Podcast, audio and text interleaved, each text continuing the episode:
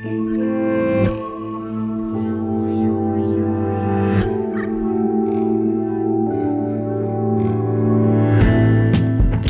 Я Валя Волкова, это подкаст «Манка» о родительстве в 21 веке. Я беру интервью у мам и пап, которые делятся своим опытом. Это супергерои. Они одновременно воспитывают детей, занимаются любимым делом, ошибаются, учатся, снова ошибаются, но не сдаются. Здесь мы раскрываем всю правду и успокаиваем. Идеальных нет, но главное просто продолжать двигаться. Также в «Манку» приходят специалисты, психологи, врачи, педагоги. Мы разбираем вопросы, с которыми не справляется окей Google. И да, кашку нужно доесть до конца.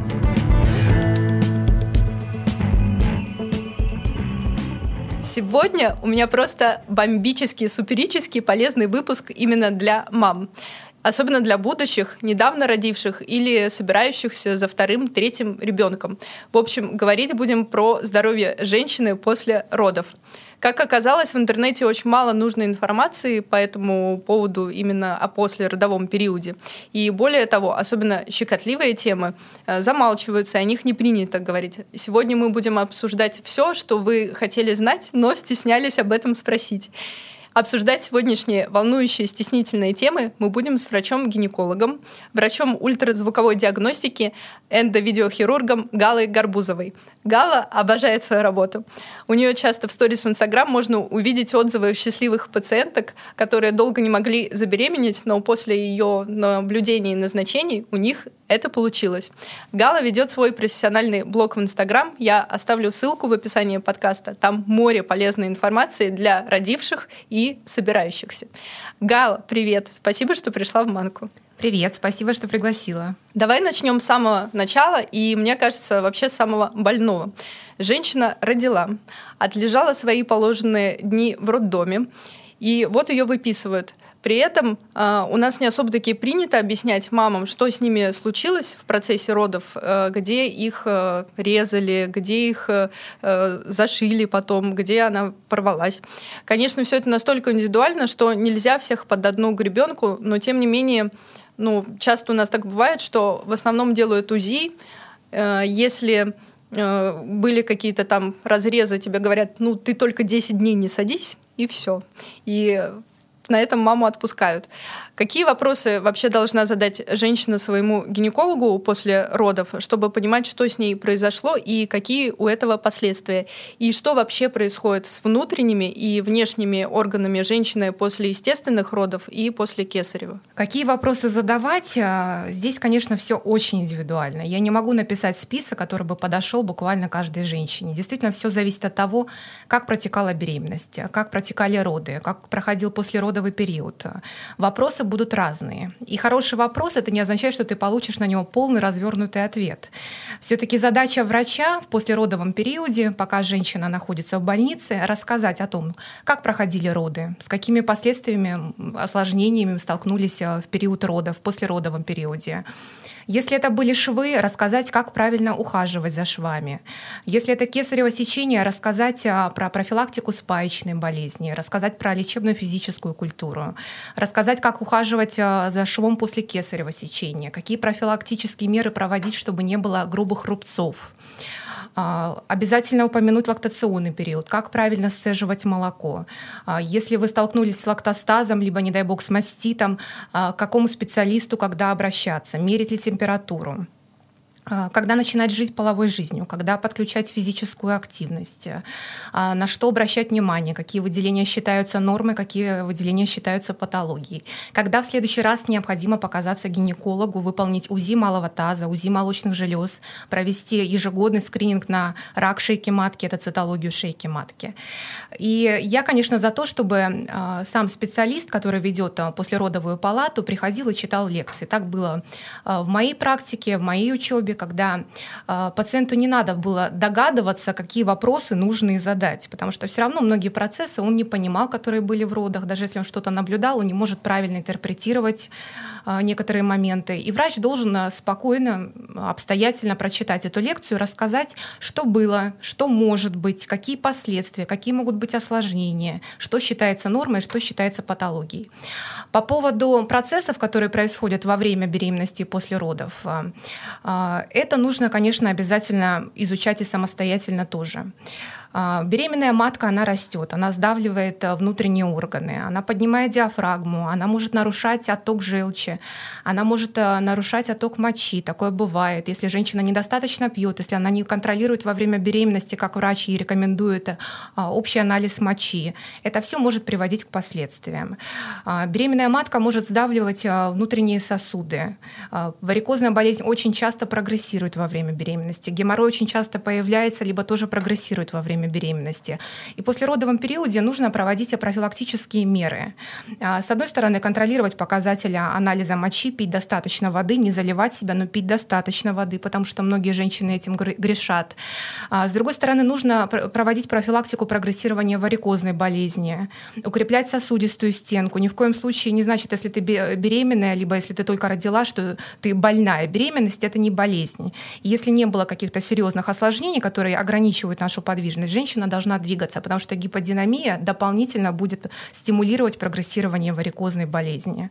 Это все женщина должна изучать и самостоятельно, и оговаривать со своим лечащим врачом, если у нее сохраняются какие-либо вопросы. А вот еще расскажи именно про варикозную болезнь. Я вообще первый раз слышу, что это может быть э, вообще тоже какие-то последствия. Какая профилактика и что надо Конечно, делать? здесь большое значение имеет и генетическая предрасположенность, как проявляли себя, как сосуды вели себя до родов, до беременности. То есть у некоторых э, девочек с молодого возраста появляется геморрой, сосудистые сеточки они наблюдают на ногах. А у некоторых нет такой предрасположенности, но все равно во время беременности каждая вторая практически женщина сталкивается, если не каждая первая, с варикозной болезнью, с начальными ее проявлениями.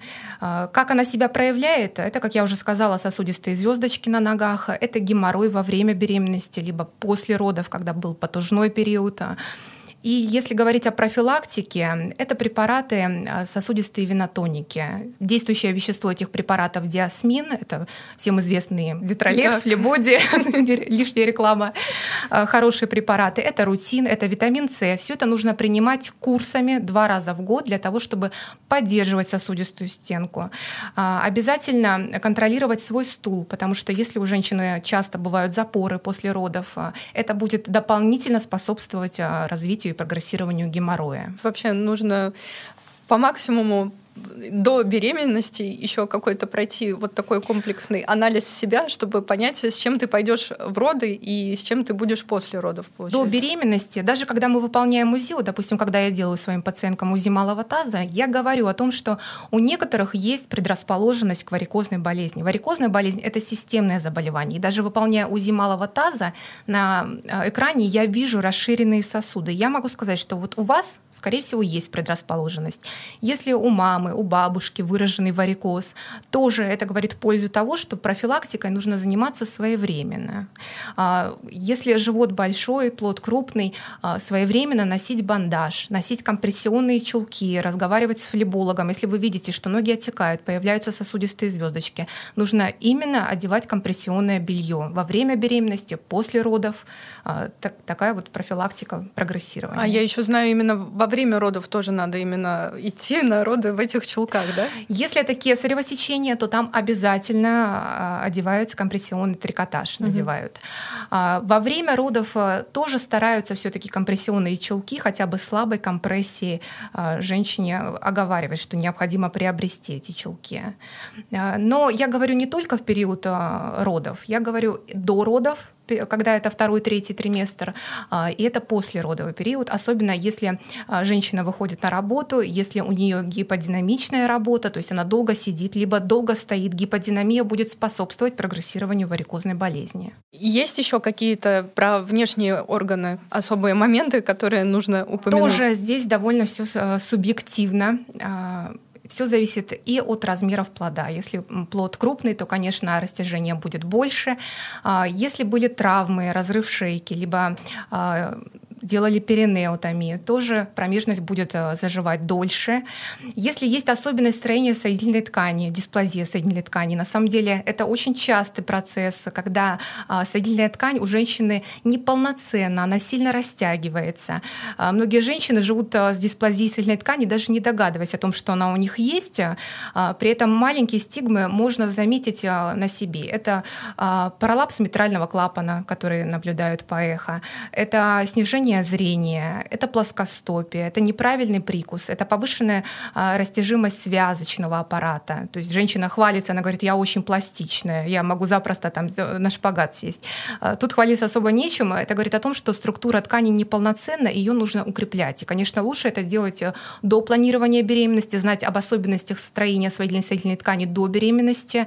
А, пропиваются также витамин С, который входит в состав коллагена, хондроитин, глюкозамин, рутин, то есть э, э, обязательно магний, те минералы и витамины, которые будут укреплять и поддерживать соединительную ткань. Тогда реабилитация после родов будет проходить намного легче. Mm-hmm. И ткани будут восстанавливаться быстрее. Есть определенные стигмы, даже mm-hmm. если вы зайдете в Яндекс, ведете стигмы дисплазии соединительной ткани, если набирается 5-6 стигм, это говорит в пользу того, что есть дисплазия. Как таковых анализов на дисплазию не проводится. Mm-hmm.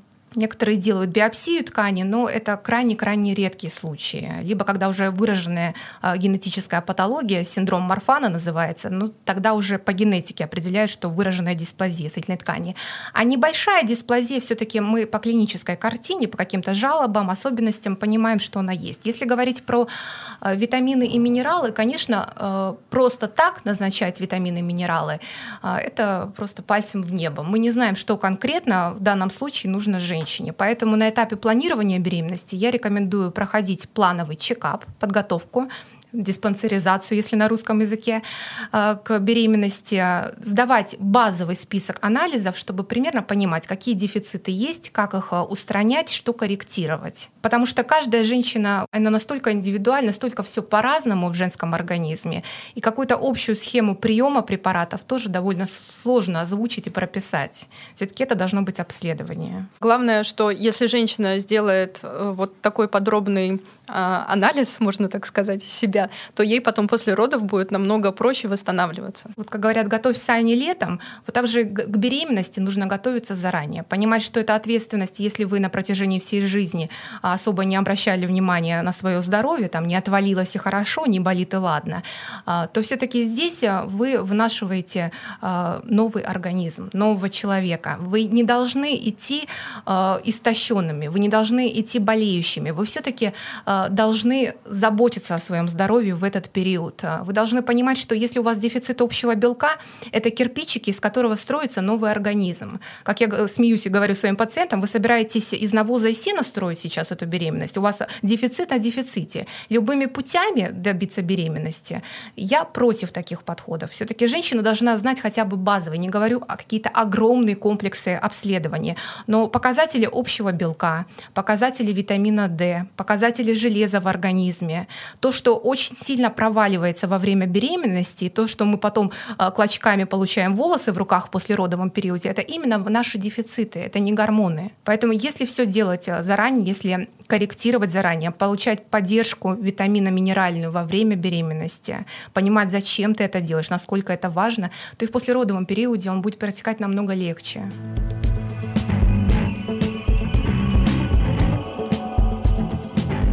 Как известно, при естественных родах мышцы влагалища растягиваются, и это имеет очень неприятные последствия, начиная с недержания мочи, допустим, до влияния на сексуальную жизнь.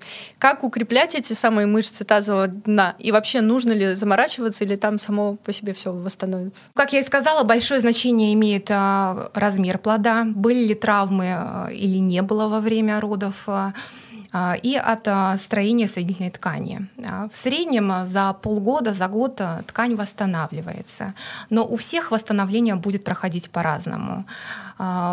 После родов у некоторых э, через год уже не будет никаких жалоб, у некоторых будет э, недержание а, мочи при натуживании, некоторые будут отмечать небольшой пролапс тазовых органов. И в каждом конкретном случае подход будет разный.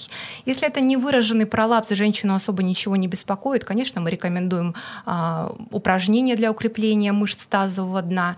Если пролапс выраженный, говорить о том, что упражнения помогут, к сожалению, чаще всего уже не помогают при выраженном пролапсе.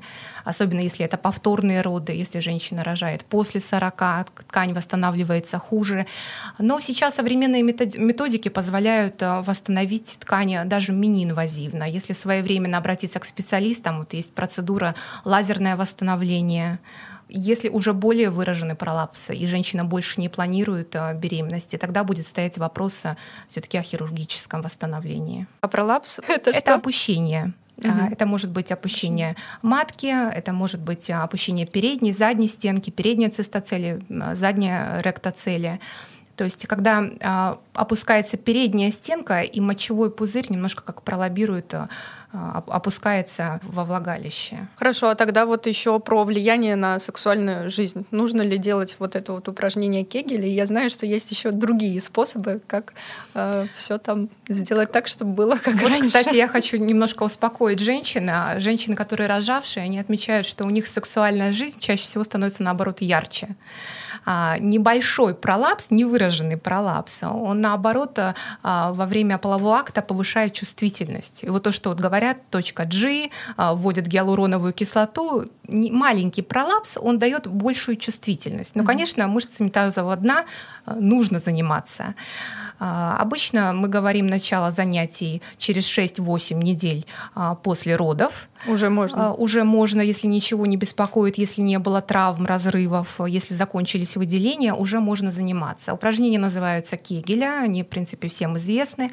Но сейчас много курсов, много модификаций, вумбилдинг, и шарики с весом, чего сейчас только нет. Выбирай, что тебе по душе. Эффективно все? Эффективно все, если ты это делаешь делаешь ежедневно. Если ты вспоминаешь об этом раз в неделю, толку от этого не будет. Поэтому если это делать каждый день, а, то эффект постепенно, но он будет появляться. На протяжении какого времени нужно? Первое время это выполнять ежедневно хотя бы а, месяц-два, потом смотреть по необходимости хотя бы там раз в 2-3 дня тренировать мышцы тазового дна. Расскажи про босс-терапию. Это что-то новое и современное? В России, да, это новое современное. Мало кто знает а, про этот метод, хотя, в принципе, за его основу взяли упражнения Кегеля. А, но суть упражнений в том, что а, даже открывая страницу в интернете, там есть просто описание, как выполнять эти упражнения. Проконтролировать э, выполнение этих упражнений очень сложно. То есть, что женщина в этот конкретный момент напрягает, это то же самое, что сказать, а, напрягись свою переднюю дельту плеча ты долго будешь думать, где у тебя передняя дельта плеча, и тем более, как ее напрячь. Вот то же самое с упражнениями Кегеля. Женщина не всегда понимает, какую именно группу мышц в конкретный момент ей нужно напрягать. А, босс-терапия — это метод биологической обратной связи, когда во влагалище устанавливаются датчики, и женщина на экране видит, правильно ли мышцы она напрягает в процессе выполнения упражнений. Mm-hmm. Но, во-первых, этот метод а, все-таки не так распространен в нашей стране. Это только большие города могут себе позволить а, данный метод. А, а этот метод считается довольно дорогостоящим, то есть процедура может варьировать там, до 10-12 тысяч. За один раз? Да, даже такие цены. Если говорить про комплекс, э, считается, чтобы женщина начала понимать, какими мышцами она работает, нужно хотя бы 10-12 сеансов. Сеансы, курс может стоить там 45-50 тысяч. То есть это выходит довольно дорогостоящее. Сейчас появляются домашние аналоги, называются они тренажеры Кегеля, тоже в интернете их очень много разных вариантов. Они подключаются к смартфону, и ты с помощью смартфона можешь сидеть дома, выполнять эти упражнения и контролировать, все ли ты правильно сделал. Но опять же, а, смысл в том, чтобы делать это регулярно. Если вы не готовы делать регулярно, того, что вы там неделю позанимаетесь, либо там через день что-то будете вспоминать, толку от этого не будет. Это нужно делать постоянно. А есть ли вообще э, разница между вот босс-терапией и стандартными упражнениями Кегеля? Нужно ли переплачивать за вот такую, получается, не очень дешевую процедуру? В принципе, чем чаще ты выполняешь а, упражнения, тем больше понимания у тебя появляется, что ты делаешь, что ты в этот момент напрягаешь, сокращаешь, расслабляешь. И я думаю, что все индивидуально, но можно пробовать самостоятельно. Если ты справляешься, если тебе более-менее все понятно, то не обязательно бежать сразу на босс-терапию, либо покупать тренажер Кегеля. Но опять же, если выраженный пролапс, э, упражнения несколько улучшат состояние, но при выраженном а, пролапсе все-таки нужно обращаться к гинекологу. А что тогда гинеколог в этом случае будет делать? А, он оценит а, степень пролапса, он а, узнает о дальнейших репродуктивных планах женщины, то есть планирует ли она еще беременность, это очень важно, от этого зависит, какую методику мы будем выбирать.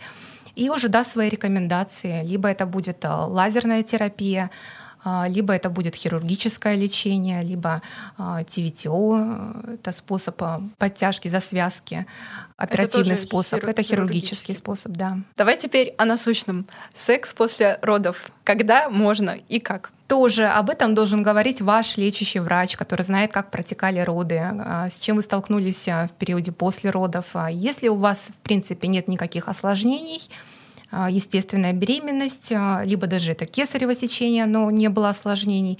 Мы говорим о том, что а, половой жизнью можно начинать жить через 8 недель в среднем. Кто-то через 6 Не начинает. зависит, если это естественные роды, если это кесарево. 8 недель mm-hmm. достаточно для восстановления. Если, а, но что нужно сделать, что рекомендую я своим пациенткам, все-таки перед началом половой жизни повторно сходить на консультацию к гинекологу, выполнить УЗИ малого таза, убедиться, что нет каких-то патологических выделений, что ничего не осталось в полость матки, она очищена, матка сократилась. И тогда уже начинать жить половой жизнью. Угу. Если это было перинео, если были разрывы на шейке, тоже осмотреть а, эту поверхность, убедиться, что нет воспаления и дать добро. Говорят, что в первое время лучше делать все со смазкой. А, говорят абсолютно правильно. А, почему так говорят? А, когда во время кормления грудью у нас в большом количестве вырабатывается в норме пролактин, он угнетает действие эстрогена. А все-таки влагалище — это эстроген-зависимая ткань.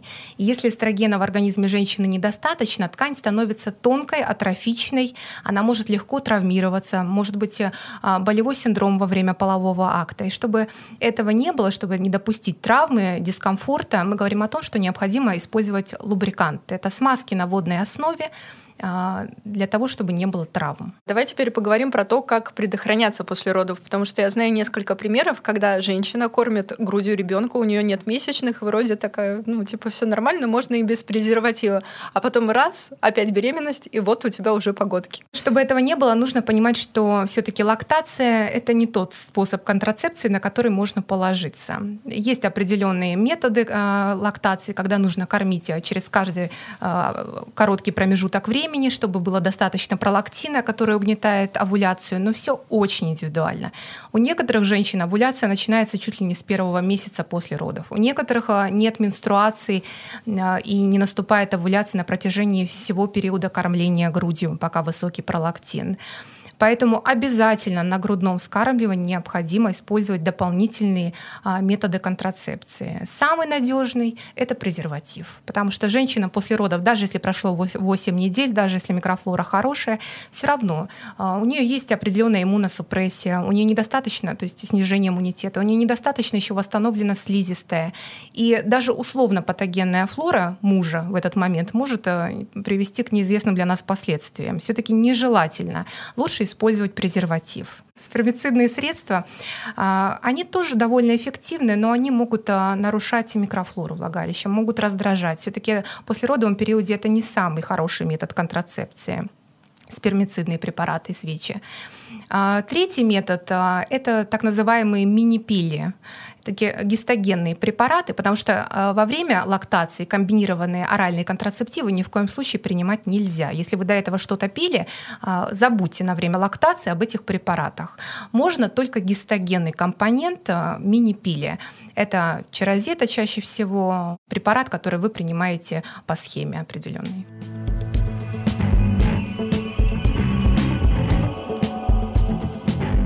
Очень многие женщины сталкиваются еще и с послеродовой анемией. Это связано с тем, что в беременность у женщины дефицит железа, потом э, в родах большая кровопотеря, после.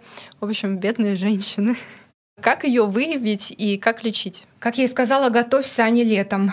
Mm. Все-таки желательно уровень железа а, проверить а, на этапе планирования беременности это сдать не только клинический анализ крови, но все-таки посмотреть ферритин. А, ферритин показывает а, запасы железа в организме, то есть как надолго его хватит. А, очень часто анемия – это э, уже а, гипоксический синдром, когда запасы железа полностью истощены. То есть когда мы ориентируемся только на гемоглобин в клиническом анализе крови, а, мы получаем уже истощенную женщину, у которой уже выраженный гипоксический синдром. А если мы говорим все-таки о профилактике, то мы смотрим уровень ферритина на этапе планирования оптимальный, чтобы он был в средних значениях 50-60. Также мы должны понимать, что во время беременности потребность в железе увеличивается значительно. И многие зарубежные комплексы поливитаминных э, препаратов э, на этапе э, беременности включают состав железа. Это очень важный момент. А хотя бы 12-18 мг биодоступного железа а, в поливитаминных комплексах для беременных, потому что с питанием перекрыть свои потребности в железе очень сложно. И даже если женщина вступала в беременность с хорошим уровнем ферритина, с хорошим гемоглобином, она все равно теряет свои запасы. Плюс это а, роды, э, неизвестно, как они протекают, какая кровопотеря может быть в родах. И в итоге мы получаем после родовом периоде глубоко анемичную, гипоксичную женщину. Вот чтобы этого не было, нужно об этом заботиться и думать заранее. А как быть женщине, которая не заботилась об этом заранее, и у нее вообще очень большие проблемы с этим? Ну, то есть попался ей такой врач, который ей вовремя не объяснил, что иди-ка ты сначала сдай ферритин, а потом можно уже беременеть. Таких пациенток у меня тоже хватает, которые приходят а, на втором триместре, они уже а, столкнулись с тем, что у них одышка от трех ступенек, что у них а, а, лезут волосы, истончаются. Конечно, я не имею права назначать какие-то огромные дозировки железа. Я не любитель назначать а, капельницы железа во время беременности.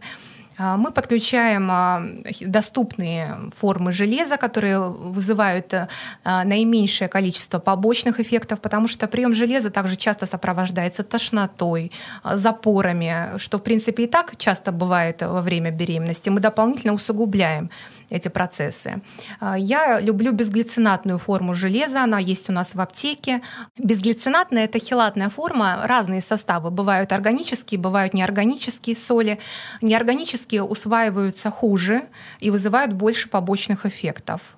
А, хилатные формы, они идут а, в реакции э, с белком, и обладают наибольшей биологической доступностью. То есть они лучше всего усваиваются нашим организмом, вызывают э, меньше побочных эффектов. Вот на безглицинате обычно а, ни запоров, ни тошноты женщина не отмечает. Угу. И мы стараемся скорректировать а, показатель. Я не могу сказать, что очень легко поднять железо во время беременности. Если она уже в выраженном истощении, если у нее не только латентный дефицит железа, но уже анемия, а, наша задача хотя бы немножко поддержать ее уровень железа, чтобы он не снижался еще больше. Угу. Он будет постепенно подниматься, но, опять же, учитывая, что мы не используем высокие дозировки, мы не назначаем капельницы, это постепенный процесс, и таким пациенткам я назначаю железо а, на всю оставшуюся беременность, а, второй, третий триместр и на период после родов, под контролем, конечно, анализов. Но, как показывает моя практика, крайне редко я вижу, чтобы эти показатели сильно росли во время беременности.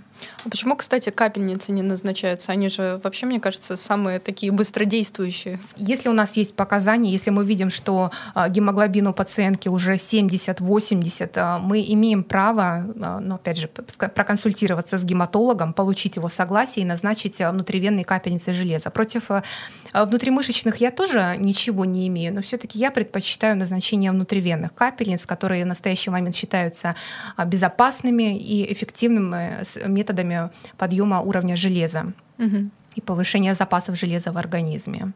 Поэтому в некоторых случаях это допустимо. Но также нужно понимать, что мы не всегда во время беременности можем ориентироваться на клинический анализ крови, потому что в норме э, гемоглобин в первом-втором э, триместре снижается за счет увеличения объема циркулирующей крови. При этом ферритин может быть прекрасный, запасы железа замечательные, но за счет увеличения объема крови э, гемоглобин становится чуть ниже. Это тоже следует обязательно учитывать. И не пугаться, если там пришел гемоглобин гемоглобин 110-115, а посмотреть уровень ферритина. Если он хороший, все нормально, не переживайте, это норма. Понятно. А еще вот такой дополнительный вопрос. Можно ли, когда уже женщина кормит грудью, вот пить все те самые препараты, про которые ты говорила ранее? ну, чтобы повышать железо. Конечно, угу. конечно. Железо считается самым безопасным препаратом и во время беременности, и во время лактации. А, витамины и минеральные комплексы адекватные дозировки мы можем а, принимать а, в период кормления грудью. Какие-либо дополнительные препараты, если вы хотите, хотите подключать, здесь нужно согласовывать обязательно с врачом. То есть какие-то лишние травки, а, БАДы лучше самостоятельно не принимать, потому что большинство из них действия не изучено. Мы не имеем права ставить опыты на беременных женщинах или на кормящих женщин и смотреть, как это влияет на лактацию, как это влияет на малыша. То есть э, в данный период список ограничен самыми необходимыми базами, витаминами и минералами. В общем, возвращаясь к пройденному, пожалуйста, готовьтесь к беременности заранее. Правильно.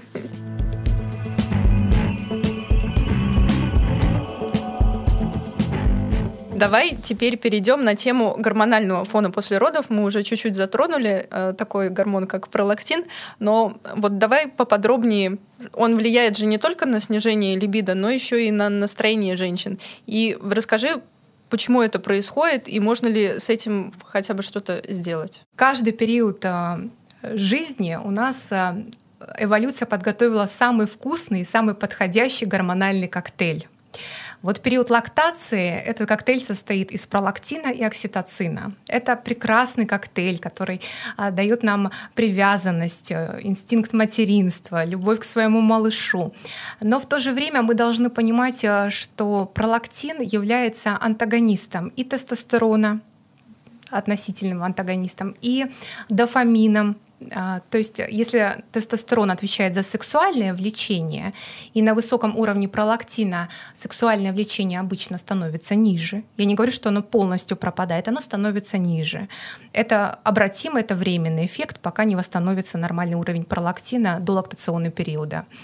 А, дофамин — это гормон а, мотивации тоже а, он дает нам яркость, он дает нам а, энтузиазм, стремление. Все-таки а, во время лактации основная наша цель — это выкормить малыша не продолжить размножение, чтобы у нас скакал тестостерон и начинались овуляции. То есть организм делает все, чтобы блокировать овуляцию, чтобы снижать сексуальное влечение. А, это не куда-то стремиться бежать, э, достигать каких-то карьерных высот. Уделите это небольшое время тому, чтобы вскормить этого малыша, восстановиться самой. Но это не значит, что нужно ставить на себе крест, забывать про сексуальную жизнь, э, забывать про работу. Постепенно все это будет появляться в вашей жизни. Но не надо ставить перед собой а, те цели, которые сейчас не соответствуют вашим основным а, предназначениям материнским. То есть с этим вообще даже а, нельзя что-то сделать с точки зрения медицины, да. Ну, то есть настолько это природное и естественное, что просто бери и терпи. Ну, почему бери и терпи? Опять же, если женщина восстановлена, если ей кто-то помогает, она высыпается. Если она э, не ставит перед собой э, цель быть мамой-роботом, которая спит по 4 часа, бежит на работу, бежит с работы, скармливает малыша, убирает дом, готовит еду. Конечно, в таком режиме, в принципе, и не кормящая мама без пролактина долго не продержится. Мы должны понимать, что себя надо щадить. А, но все мы разные. Кто-то вполне испытывает и сексуальное влечение, и рано выходит на работу, э, стремится к карьерным высотам. Кто-то, наоборот, наслаждается материнством, его нисколько не беспокоит то, что на какое-то время снизилось сексуальное влечение, снизилась мотивация. Здесь уже надо смотреть а, на потребности каждой конкретной женщины, что она хочет, насколько она понимает свою роль материнства, насколько она готова себя а, уделять этой роли. Про медикаментозную терапию uh, ну, я думаю, ни одна женщина не согласится прервать лактацию для того, чтобы повысить уровень тестостерона. Ну, как-то уже это совсем противоречит природе. Все равно постепенно, когда восстанавливается организм женщины, сексуальное влечение возвращается. Если женщина получает заботу, поддержку мужа, если а, постепенно у нее нормализуется уровень эстрогена, если она не боится жить половой жизнью, если врач с ней поговорил, объяснил, что ничего страшного, все восстановилось, все хорошо, у нее нет каких-то внутренних зажимов и страхов, то сексуальное сексуальная жизнь возвращается в жизнь семьи. То есть пока в это время делать упражнения Кегеля. Упражнения Кегеля, кстати, э, в том числе, они повышают сексуальное влечение. Mm-hmm. Да, многие мои пациентки отмечали, что на фоне выполнения этих упражнений а, улучшается кровообращение в малом тазу, и они чувствуют повышение сексуального влечения. Делайте упражнения Кегеля, используйте лубриканты, поговорите со своим гинекологом, а, уточните, что конкретно вы хотели бы в вашей ситуации. Нет нерешаемых задач. Класс, очень э, мы мотивационно и вдохновляющая женщина. Не паникуйте. Давай еще подробнее остановимся на теме э, депрессии, когда э, тоже скачут гормоны, и ну, там, получается, у женщины вообще такой букет, она не досыпает, она там тревожится, и вот, вот это вот гормональный фон, то, что ты сказала, он совсем другой. И я читала, что есть в Америке и Европе тест, он называется «Эдинбургская шкала после родовой депрессии». И там по количеству набранных баллов э, женщине можно диагностировать, ну, какой у нее там этап депрессии, если вообще она у нее нет, и принять как-то меры. У нас такого нет, ну или я вообще не слышала. Но, тем не менее же, с медицинской точки зрения тоже же можно как-то э, повлиять на вот эту вот послеродовую депрессию. К сожалению, единственный врач, с которым э, женщина сталкивается после родов, это только гинеколог. У нас нет ни физиотерапевта, которые занимались бы восстановлением, в том числе и тазового дна, укреплением мышц брюшной стенки. У нас э, нет э, сексологов, психотерапевтов, которые бы разговаривали, выясняли причины. Гинекологи э, все-таки этой составляющей практически никогда не занимаются. Эти пациенты в основном переживают свои проблемы дома. А, крайне редко даже про снижение сексуального влечения задают на приеме вопросы. А, Все-таки это должны быть определенные доверительные отношения. Задача гинеколога, конечно, самому позадавать наводящие вопросы, посмотреть, в каком состоянии женщина, насколько она восстановлена, в том числе и по дефицитам, насколько она истощена, а, как она спит. И если есть необходимость, направить к психотерапевту. У меня есть в моей команде психотерапевт, который очень мягко, очень спокойно подходит подходит именно к реабилитации женщин после родов, и я обычно отправляю к нему. Тут же на самом деле реально очень важно, э, чтобы у женщины после родов, ну и до времени, до родов, понятное дело, был очень хороший гинеколог, с которым, условно говоря, она будет на одной волне. И когда она там придет к нему на прием, и он там, не знаю, посмотрит фотографии ее малыша и порадуется вместе с ней, и будет поддерживать, потому что у нас же, как обычно э, бывает, не предохранялась, терпи. И вот действительно такая поддержка очень важна, у нас этого мало почему-то. Все люди разные. Когда я слышу такие комментарии, это как будто бы вот какая-то претензия к врачам. На самом деле врачи — это тоже люди, и все люди разные. Кто-то расположен разговаривать, кто-то не расположен. Врачи стационара, которых огромные приемы, огромные э, палаты забитые, они не всегда успевают. Они, может быть, и хотели бы лишнее время уделить и поговорить, но не всегда есть такая возможность. Конечно, хорошо, если есть врач, которым ты нашел общий язык, которому ты ходил до беременности, который тебя готовил к беременности, которому ты можешь обратиться после, а, провести тоже обследование УЗИ, а, цитологию выполнить и поговорить о своих проблемах, потому что многие женщины действительно а, встречаются с непониманием, с агрессией, когда им говорят, вот ты залетела там, или вот что ты ко мне пришла, ходишь но это все разные люди. Есть в то же время э, много потрясающих специалистов, которые рады посмотреть фотографии, э, особенно если принимали участие в зачатии. Мне очень часто даже на прием приносили детей, давали в руки, говорили, вот это ваше. Конечно, мне кажется, любой врач рад видеть свой труд вот так воочию. Это очень приятно. Поэтому желаю каждой женщине найти своего врача. Да, это очень круто. На самом деле, я вообще, когда готовилась к выпуску и говорила, с кем мне будет интервью, мне такие говорят, блин, вообще, я вот вообще ничего не знаю про роды, это же вообще так страшно. То есть женщины, они даже боятся туда заглянуть и посмотреть вообще, что там, что по ту сторону, можно так сказать, потому что очень много страхов именно в плане, это как больно, это вообще там, как там будет все восстанавливаться и так далее, что жизнь уже вообще никогда не будет прежней, ну, то есть до и после. Ну, это, конечно же, не так. И самое удивительное, что во время родов все-таки основное даже значение придается не врачу, а акушерке. Вот многие мои пациентки, кто возвращались уже с карапузами, они говорили, что вот главное — это акушерка, которая говорит тебе, как дышать, как тужиться, что делать. Подобрать хорошую акушерку — это самое главное. Конечно, врач, он будет выполнять свой долг, он будет контролировать, чтобы не было осложнений, если это естественные роды, своевременно следить за схватками. А, но акушерка тоже имеет очень большое значение. Поэтому стоит э, задаваться этим вопросом, в том числе а, во время беременности. Ну, это получается к вопросу, если у тебя платные роды, и да. ты можешь себе позволить. И ты можешь позволить врача. себе выбрать, да. да. то да. да. А так надеемся на нашу ну, очень-очень много хороших, добрых а, акушерочек старой закалки, которые держат тебя за руку, там говорят, тушься, дыши. А, я на своем пути встречала много хороших людей и хороших специалистов. Гала, какие наставления в плане здоровья ты можешь дать женщине, которая недавно стала мамой? Может быть, нужно уделять особое внимание каким-то процессам? Нужно понимать, что каждый период женщины, как я уже сказала ранее, а, отвечает за определенные моменты. Материнство — это прекрасный момент, насладиться периодом э, знакомства со своим малыш, малышом, периодом кормления, вскармливания его. Э, это удивительный момент. И не нужно э, ставить себе каких-то повышенных требований, не нужно себя истощать, не нужно закрываться ты должен достаточно отдыхать, ты должен высыпаться. Если есть возможность просить о помощи своих близких, а, а, ты должен заниматься своим здоровьем, потому что а, и от твоего питания сейчас, и от твоих дефицитов зависит то, какую микрофлору кишечную ты дашь своему малышу, какой эмоциональный фон ты дашь своему малышу, какие дефициты ты передашь своему малышу. То есть если даже вы не делаете акцент на себе, думая, что главное малыш. Вы должны понимать, что в настоящий момент э, очень многое зависит от вас. Его здоровье, его эмоциональное состояние зависит от вас.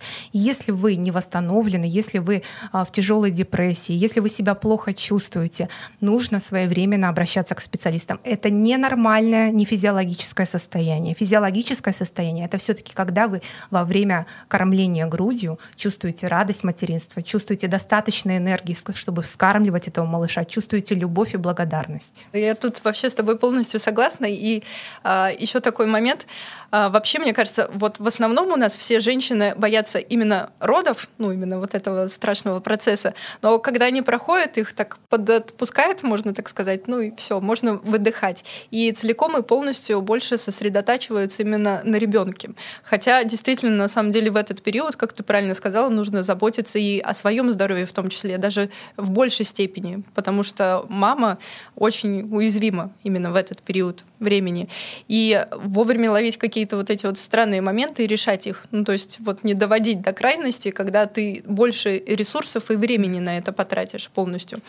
Вот, поэтому, мамы, заботьтесь о себе, берегите себя и посещайте гинеколога. Кстати, а, скажи, как часто надо посещать гинеколога после родов? Желательно показаться гинекологу через 40 дней после родов, такой вот знаменательный срок.